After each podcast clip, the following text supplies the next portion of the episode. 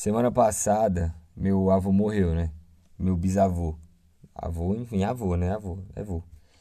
Aí, assim, eu nunca tinha perdido ninguém tão próximo assim, igual eu perdi ele, né?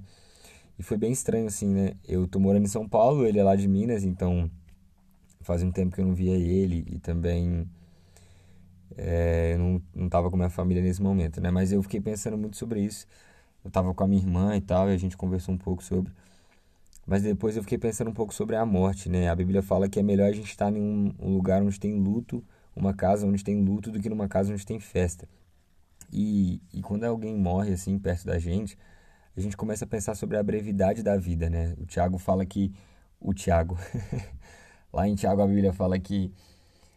Tiago vai escrever assim que, pô, vocês estão fazendo planos, tipo, ah, semana que vem, mês que vem, ano que vem amanhã, mas só que a vida é como neblina, cara. Hoje vocês estão aqui, amanhã vocês podem não estar, tá, então, como assim? E eu fico pensando muito nisso. Eu penso assim, cara, a gente costuma pensar que viver na dependência de Deus é, é só quando eu não tenho dinheiro na conta ou quando eu tô doente, aí eu dependo de Deus. Mas, cara, viver em dependência de Deus é, é todo dia. Eu tô dependendo de Deus agora. Eu posso ter um infarto aqui e não terminar esse podcast, sabe? É, eu vivo dependendo de Deus a cada momento, eu posso não acordar amanhã. Então, assim, todos os dias da minha vida são dias onde eu dependo de Deus. Então, uma pessoa que está sem dinheiro precisa de um milagre na área financeira não é diferente de você que precisa de um milagre de ter o próximo fôlego que você não controla, entendeu? Você não controla o seu organismo, quem controla é Deus. Então, a qualquer momento pode, tipo, pode te matar, sabe? É, não estou falando isso para te dar susto, estou falando para você pensar um pouco sobre como a vida é breve, né? E como a gente não tem controle de nada. A gente costuma viver como se a gente nunca fosse morrer, cara. A gente não pensa nisso. Só que a gente vai, sabe? E a gente não sabe quando. Então pode ser qualquer hora. Isso é muito engraçado. E também pensando sobre a morte, cara, é muito triste, né? Tipo, alguém de repente morrer, não tá mais aqui. É muito triste.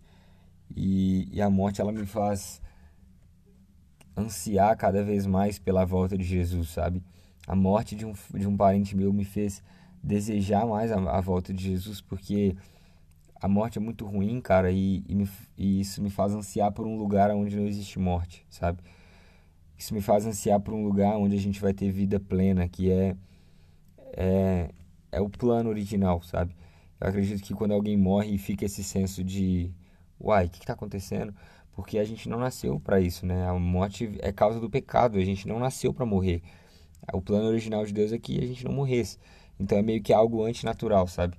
Então, ver a morte assim me faz pensar sobre essas, esses dois pontos assim, como a vida é breve, como eu dependo de Jesus e como eu anseio para que ele volte e manifeste logo é, o plano perfeito e original dele, que foi o plano da criação de que nós passaríamos a vida eterna com ele, né? O que me conforta é que meu avô conhecia Jesus e eu acredito que ele tem vida ele tem vida abundância em Jesus, então ele está vida abundante em Jesus, né? Perdão. E ele está desfrutando dessa vida agora. Então, assim, o que me conforta é saber que agora meu avô sabe mais de Deus do que eu vou conhecer no resto da minha vida, né? Ele conhece mais a Deus do que eu vou conhecer pelo resto da minha vida. Então, isso, é, o que me, isso é o que me conforta. Mas eu tô bem, não precisa orar por mim, ora, aliás, ora por mim, né, se quiser, mas ora pela minha avó também, tadinha, que tá mais, tava mais próxima ali na hora. Mas é isso, a morte não nos deixa desesperado, a morte nos deixa cada vez mais desejando Maranata desejando Nosso Senhor. É isso, eu acho, que eu queria falar hoje. Deus abençoe.